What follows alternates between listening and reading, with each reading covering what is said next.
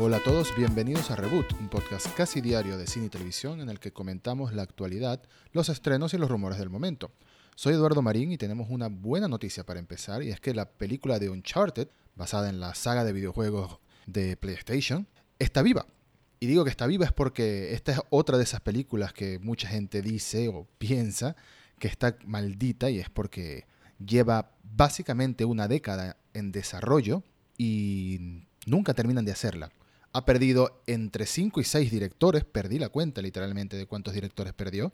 El último en abandonar el proyecto fue Travis Knight, quien fue el responsable de haber dirigido la película de Bumblebee, por ejemplo. Y ahora el director encargado de la película será Ruben Fleischer, quien dirigió Venom recientemente y Zombieland Double Tap. Venom también propiedad de Sony, al igual que la película de Uncharted. Bueno, la película está viva. El mismo Tom Holland, que hará de Nathan Drake, el protagonista de la película, un Nathan Drake más joven de lo que acostumbramos a verlo en los juegos, lo confirmó en comentarios en una entrevista. Dijo que el próximo mes de marzo comenzarán a grabar la película y también confirmó de nuevo que Mark Wahlberg se le hará encargado de interpretar a Sully, que es como una especie de mentor, figura paterna de Nathan Drake. Mencionó que la película es global, que van a viajar por todo el mundo como se puede esperar de esta, de esta saga. Y curiosamente dice que su juego favorito, o uno de sus juegos favoritos de toda la vida, es Uncharted 4, y que de ahí obtuvo cierta inspiración para la película. Entonces, buenas noticias, la película está viva. Esto es una saga que tiene mucho material para convertirse en al menos una trilogía de películas, si lo hacen bien, porque en los videojuegos es una especie de Indiana Jones moderno, explorando tumbas, una especie de mezcla entre Indiana Jones y Tomb Raider, de hecho, algo así. Y esto desde hace muchos años gritaba Hollywood. Y por fin lo van a hacer. 10 años esperando la película, su desarrollo, desde que se empezó a dar a entender que el proyecto existía. Y se espera que la película se estrene en marzo de 2021. Todavía no tiene un título oficial, así que por ahora solo la llamaremos la película de Uncharted. Comenzamos con una buena noticia hablando de la película de Uncharted, pero ahora una no tan buena para España y para el resto de Europa. Y es que el próximo mes de marzo debuta por fin el servicio Disney Plus en todo el territorio europeo y los responsables del servicio anunciaron que los episodios de The Mandalorian comenzarán a estrenarse en la plataforma de Disney Plus a partir del mismo día que llega el servicio, que será el próximo 24 de marzo. ¿Y eso qué significa? Pues se confirmó que The Mandalorian se estrenará del mismo modo que se estrenó en Estados Unidos, es decir, un episodio cada semana. Y tomando en cuenta que la serie se terminó en diciembre de 2019 en su emisión original, por así decirlo, en los países en los que hasta ahora está disponible Disney Plus, pues quiere decir que van a pasar dos meses antes de que la gente en España y en Europa pueda terminar de ver la serie. Y eso, como consumidor, no está bien. El territorio europeo ha esperado meses hasta el estreno de The Mandalorian. Sí, yo sé que muchos muy probablemente ya han visto la serie de alguna manera u otra.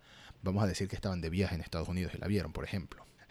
Pero, hablando en general del estreno de la serie, esto supone dos meses para terminar la temporada cuando ya el otro lado del mundo ya la vio.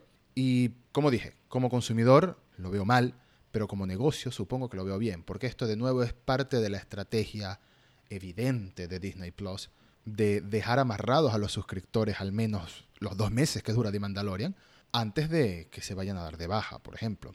Porque si estrenan toda la temporada en un solo lote, es bastante probable que alguien se suscriba por un solo mes o incluso por los siete días de, prueba que da el servicio a nuevos suscriptores. Vea la temporada en un par de noches y adiós, cancelen la suscripción. Eso es lo que quiere evitar el servicio, yo lo entiendo. Pero de todas formas, con una serie ya antigua, no lo veo del todo bien. Y además me hace preguntarme cómo va a ser el estreno de las próximas series y producciones originales de Disney Plus en todo el mundo. Al respecto, uno de los perfiles oficiales de Disney Plus dijo en Twitter que planean estrenar mucho de su contenido al mismo tiempo que Estados Unidos, pero que habrá algunas variaciones entre algunos países. Lo que significa que el día que se estrene The Falcon and the Winter Soldier, por ejemplo, o la serie de Loki, o tantas otras producciones que tiene Disney Plus en desarrollo, es posible que no lleguen al mismo tiempo en Europa que en Estados Unidos. Con el tiempo lo veremos.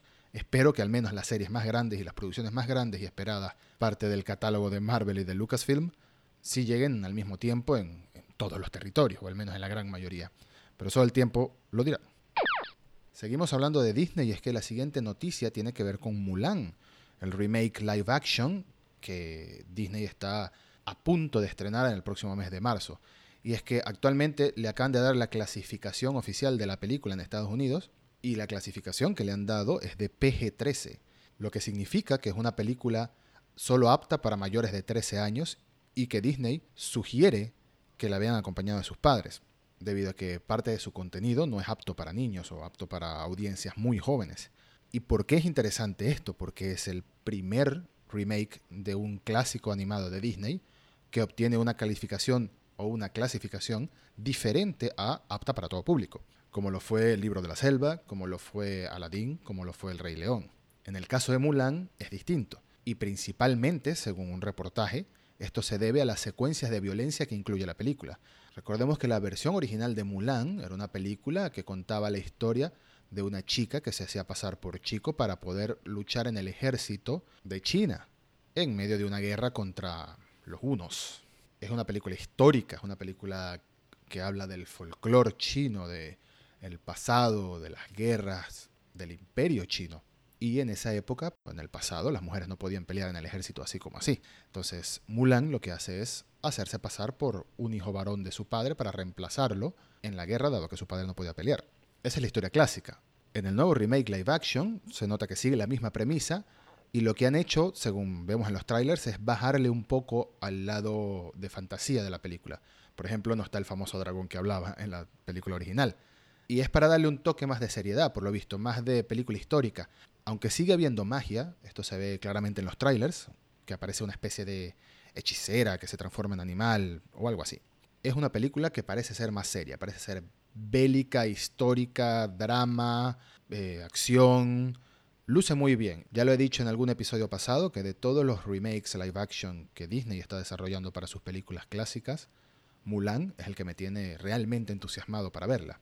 Se estrena el 27 de marzo de este mismo año, así que pronto veremos qué han hecho con este clásico en los estudios de Disney.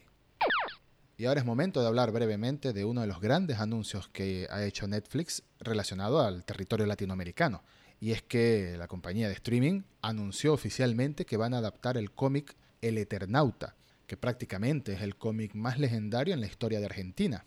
El anuncio lo llevaron a cabo mientras mencionaban todas las producciones regionales y locales que están en desarrollo en la Argentina por parte de Netflix, pero sin duda para los que somos más fanáticos de la ciencia ficción, la fantasía y las cosas frikis, el anuncio más interesante fue el del Eternauta que será adaptado como una serie que será una versión contemporánea inspirada en la novela gráfica de Héctor Germán Oesterheld. Dicho de otro modo, aunque está inspirada en la obra original del año 1959, tendrá una historia moderna, una versión más actual, digámoslo de este modo.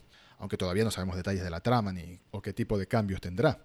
Lo único que se sabe es que la dirigirá Bruno Stagnaro, y que contará con la participación de Martín Westerheld, que es el nieto del autor de la obra, como consultor. Además, se estrenará entre los años 2021 y 2022. Es un rango de tiempo bastante amplio porque el proyecto todavía está muy verde, no han empezado ni a grabar ni nada por el estilo, ni siquiera tienen casting anunciado, pero no deja de ser una gran noticia en materia de ciencia ficción latinoamericana que no podía dejar de mencionar. Para la última noticia debemos hablar mencionando spoilers de la película Spider-Man Far From Home, así que si no la has visto y no te quieres arruinar sorpresas de la película, pues muchas gracias por escuchar y hasta el próximo episodio de Reboot. Si ya la has visto o no te importa, continúa escuchando. Se ha filtrado el rumor de que Sony quiere traer de regreso a Quentin Beck para aparecer en su propia película en solitario. Y si no lo recuerdas con el nombre de Quentin Beck, seguro lo harás con el nombre de su alter ego, que es Misterio, el villano de Spider-Man Far From Home. Los rumores dicen que Sony está muy interesado, de hecho, en traer de regreso a Jake Gyllenhaal para interpretar el personaje. Lo cual es curioso porque se supone que Quentin, o Misterio, como le queramos decir, murió al final de Far From Home. Pero en realidad no lo sabemos. De nuevo, como mencioné en algún episodio anterior, en el cine, sobre todo en el cine de superhéroes y de fantasía de este tipo, existe esa regla de que si no se confirma detalladamente que el personaje está muerto, no se ve un cadáver básicamente, y se confirma, el personaje puede regresar de alguna manera.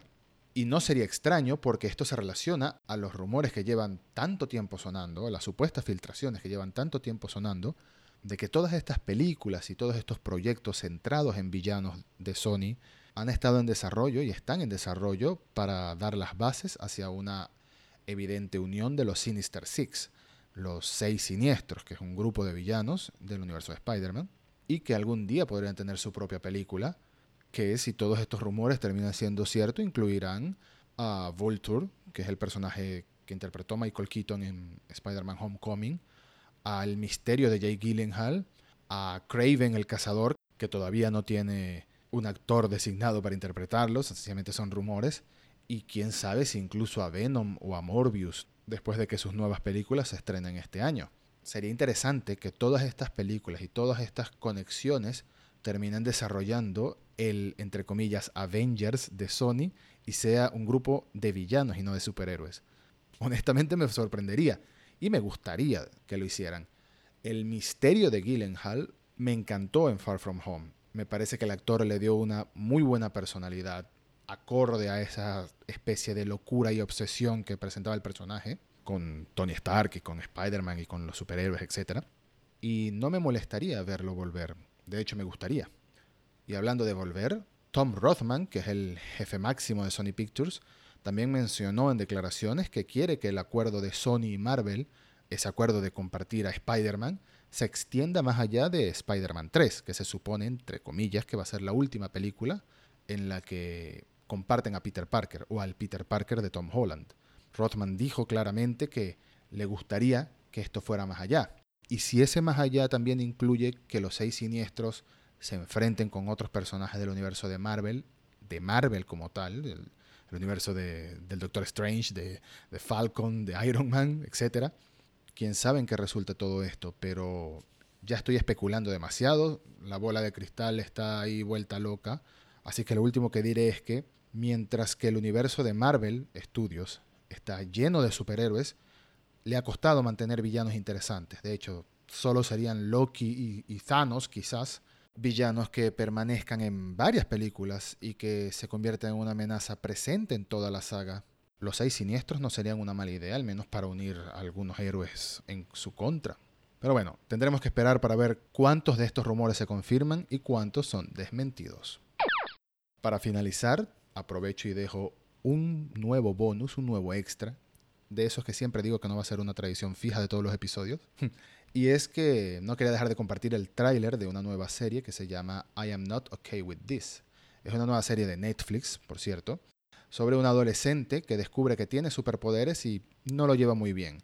La serie parece ser muy simpática, muy divertida, un poco oscura en parte. Se estrena este mismo mes, el 26 de febrero, y en su reparto incluye a Sofía Lillis y Wyatt Olive, que son dos de los niños que aparecieron en It, en la saga It. Así que dejo el enlace al tráiler en las notas del episodio. Y muchas gracias por escuchar. Hasta el próximo episodio de Reboot.